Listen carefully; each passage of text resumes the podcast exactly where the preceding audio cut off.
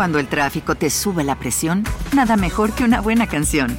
Cuando las noticias ocupen tu atención, enfócate en lo que te alegra el corazón. Y cuando te sientas mal, un buen médico te ayuda a sanar. Sabemos que mantener tu salud es tu prioridad, también es la nuestra en Kaiser Permanente, donde trabajamos juntos para cuidar de todo lo que tú eres. Kaiser Permanente, para todo lo que tú eres. Kaiser Foundation Health Plan of the Mid-Atlantic Stay Inc., 2101 East Jefferson Street, Rockville, Maryland 20852. Hija de un padre mafioso y una madre que durmió en la misma cama de su yerno después de viudo, Brittany Murphy partió de este mundo dejando cientos de dudas sobre las circunstancias que rodean su muerte, y esta es su historia.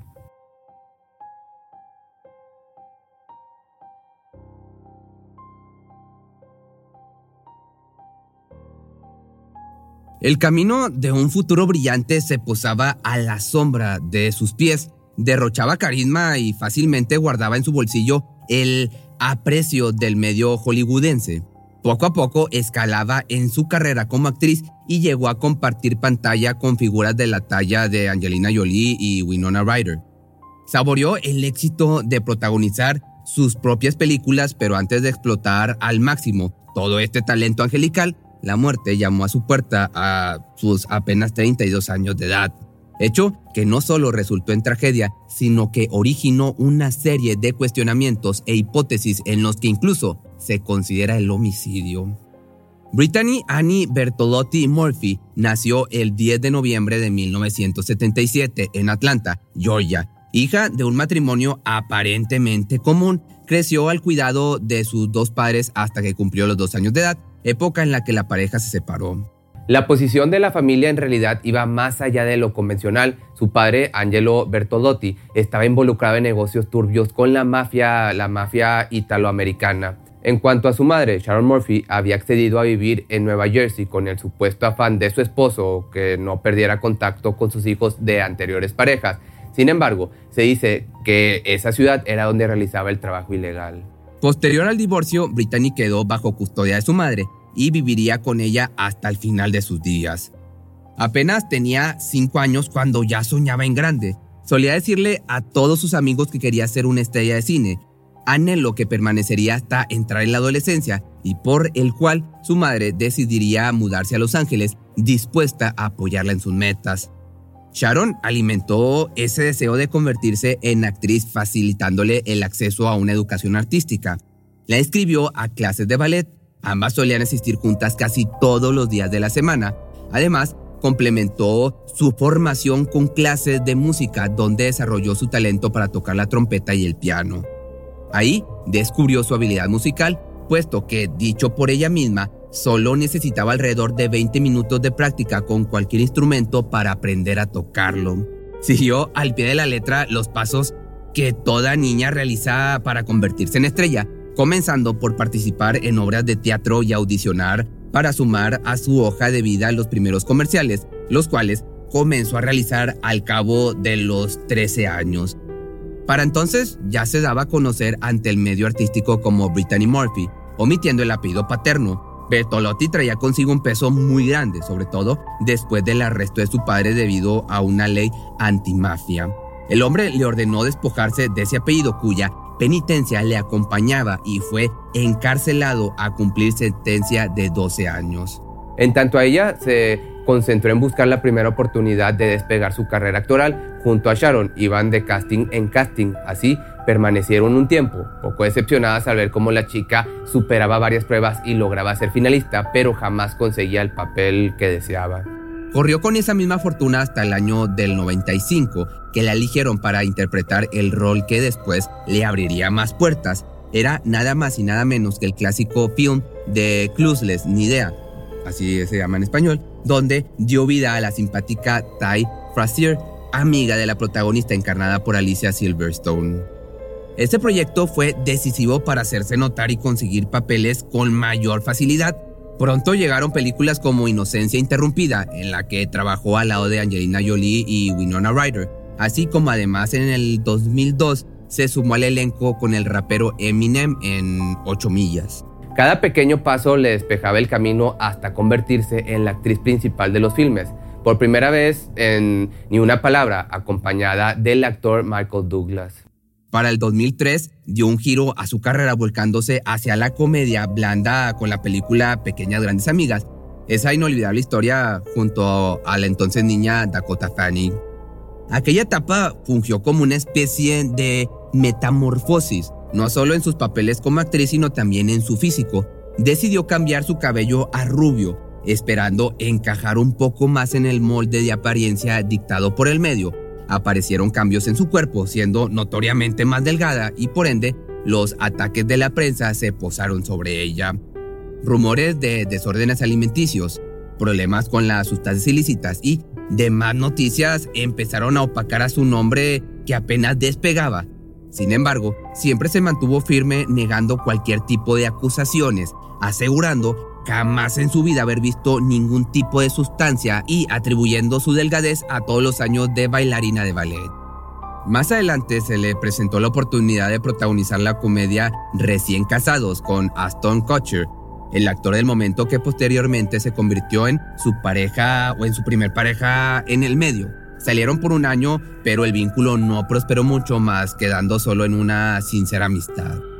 La carrera de la actriz era relativamente exitosa, mas el estatus buscado aún quedaba lejos de su alcance. Nunca alcanzaba a estar dentro de los primeros lugares de los típicos rankings de las más lindas, o ese tipo de listas que pese a resultar frívolo, en el mundo de Hollywood tiene pues relativamente importancia. Esto la llevó a realizarse una cirugía estética para mejorar la apariencia de su nariz, pero dicha intervención le dejó algo más que una simple nariz bonita, se hizo asidua a tomar pastillas de prescripción médica.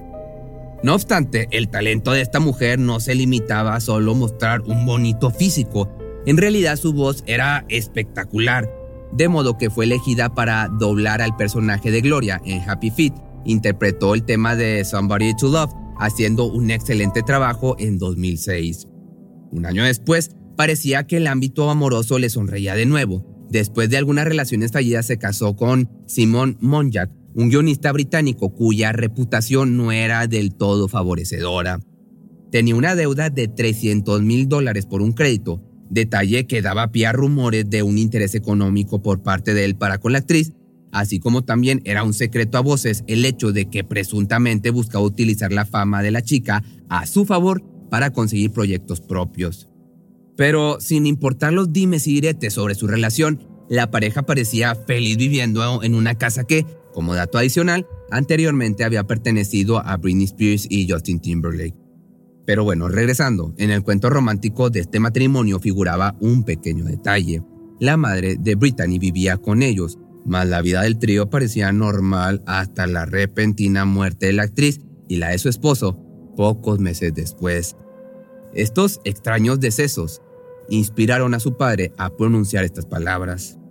Hay muchas preguntas que tienen que ser contestadas de las tres personas que vivían juntas en la misma casa solo una sobrevive y se beneficia económicamente. Pero vamos a desmenuzar el caso desde el inicio. Todo comenzó aquel trágico 20 de diciembre del 2009, cuando en punto de las 8 de la mañana el Departamento de Bomberos de Los Ángeles recibió una llamada solicitando asistencia médica.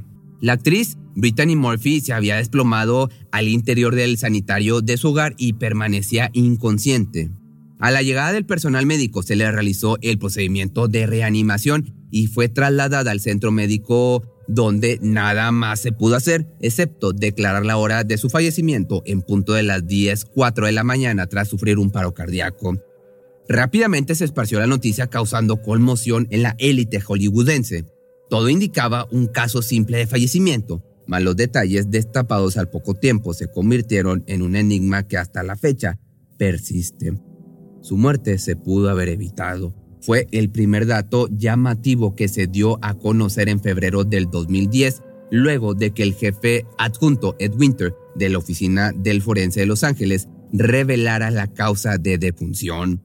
Según la autopsia, no existe rastro de drogas ilegales en el cuerpo de la fallecida, pero sí se determinó el motivo de su deceso a causa de una neumonía maltratada. Pese a que se estaba medicando, debió acudir a un especialista para recibir el tratamiento adecuado. No encontramos sustancias ilícitas o malas, si recuperamos parte de su medicación, fue lo que dijo el personal forense. En este punto, tuvo lugar un altercado entre el ahora viudo Simon y Ed Winter, ya que mientras uno argumentaba haber acompañado a la mujer a consultar para la prescripción de antibióticos, el otro lo desmentía totalmente. Pero ¿en qué circunstancias murió exactamente Brittany Murphy? Oficialmente nunca se consideró a Monja como sospechoso, pero el hombre arrastraba un pasado sumamente turbio que daba lugar a cientos de especulaciones. Tenía un historial lleno de presuntos fraudes con tarjetas de crédito y otros problemas financieros. Había acelerado excesivamente su unión con la actriz y esto no había causado nada de gracia a sus amigos. Es un estafador. Cuando Brittany se casó le advertí sobre él, al igual que varios otros, fue lo que declaró el director George Hickenlooper tras el deceso de la joven. Este ya contaba con una experiencia amarga que involucraba a Monjak en una disputa por demanda de autor de la película Factory Girl. El único mérito que se le atribuye al hombre, que pese a haberse conocido como cineasta, se dice que solo se aprovechó de la situación. Pasó a ser parte del proyecto a través de una demanda y robo de 150 mil dólares de mi presupuesto, fue lo que comentó George. Su personalidad fraudulenta la mostró tan solo dos meses después de la partida de su esposa. Junto a Sharon Murphy, aparentemente lanzó la Fundación Brittany Murphy con un evento benéfico, cuyo monto para asistir era una donación de mil dólares por persona, donación entre comillas. Posteriormente se canceló el evento por la supuesta enfermedad de un familiar, sin embargo, el sitio web conocido como TMC sacó a relucir que la fundación no presentó el papeleo adecuado para figurar como organización sin fines de lucro. Por lo tanto, no estaban autorizados para realizar o solicitar donaciones benéficas. Más adelante fue la madre de la actriz quien asumió la responsabilidad de la pésima organización que en realidad parecía fraude. El dúo culpó al dolor por la pérdida, tanto como a la falta de experiencia en este rubro.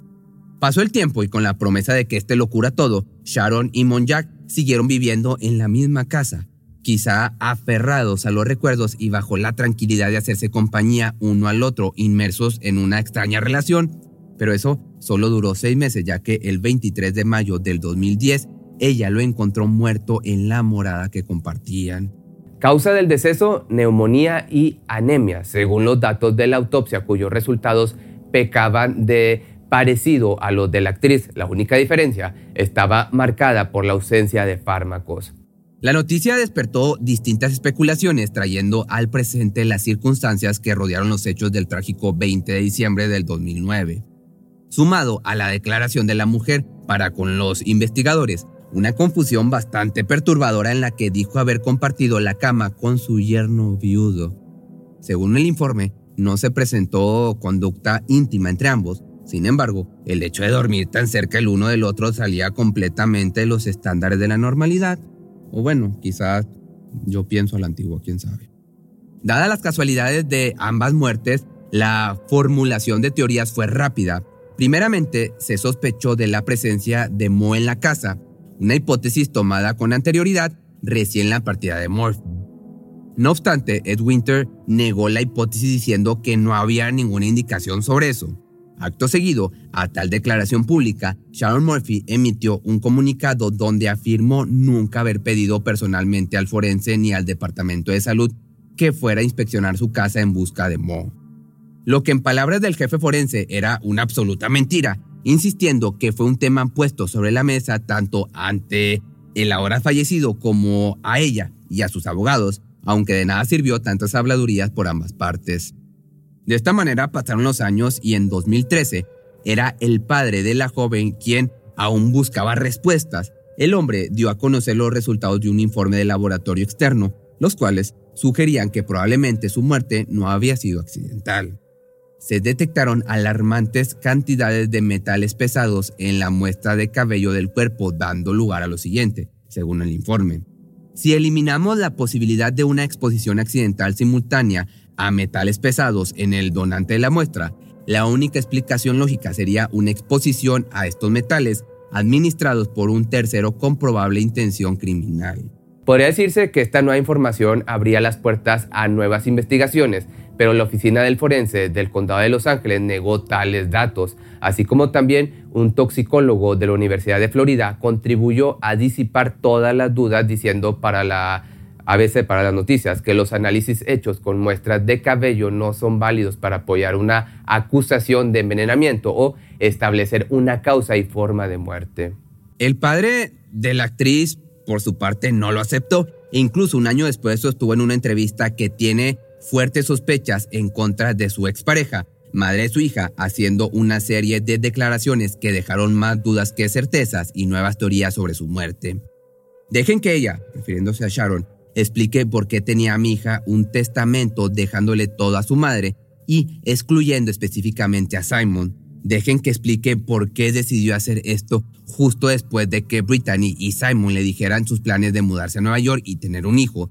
Dejen que aclare cómo planeaba mantenerse por primera vez en décadas una vez que Brittany se fuera y que hable de la subasta de la ropa interior de Brittany, su pasaporte, credencial de sindicato de actores y ropa. Hay muchas preguntas sin responder que deben hacerse. Tres personas viviendo en la misma casa y solo una sobrevive y se beneficia económicamente. Palabras, como te digo, del padre.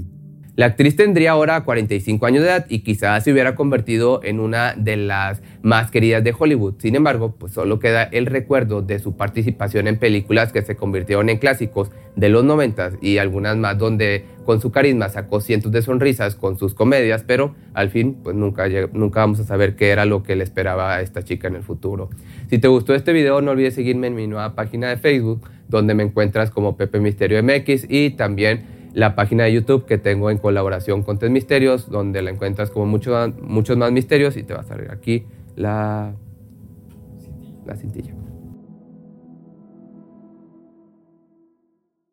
¿No se merece tu familia lo mejor? Entonces, ¿por qué no los mejores huevos? Ahora, Egglands Best están disponibles en deliciosas opciones. Huevos clásicos, de gallina libre de jaula y orgánicos de Egglands, que ofrecen un sabor más delicioso y fresco de granja que le encantará a tu familia. En comparación con los huevos ordinarios, Egglands Best contiene la mejor nutrición como 6 veces más vitamina D, 10 veces más vitamina E y el doble de omega 3 y B12. Solo Egglands Best. Mejor sabor, mejor nutrición, mejores huevos. Visita egglandsbest.com para más información.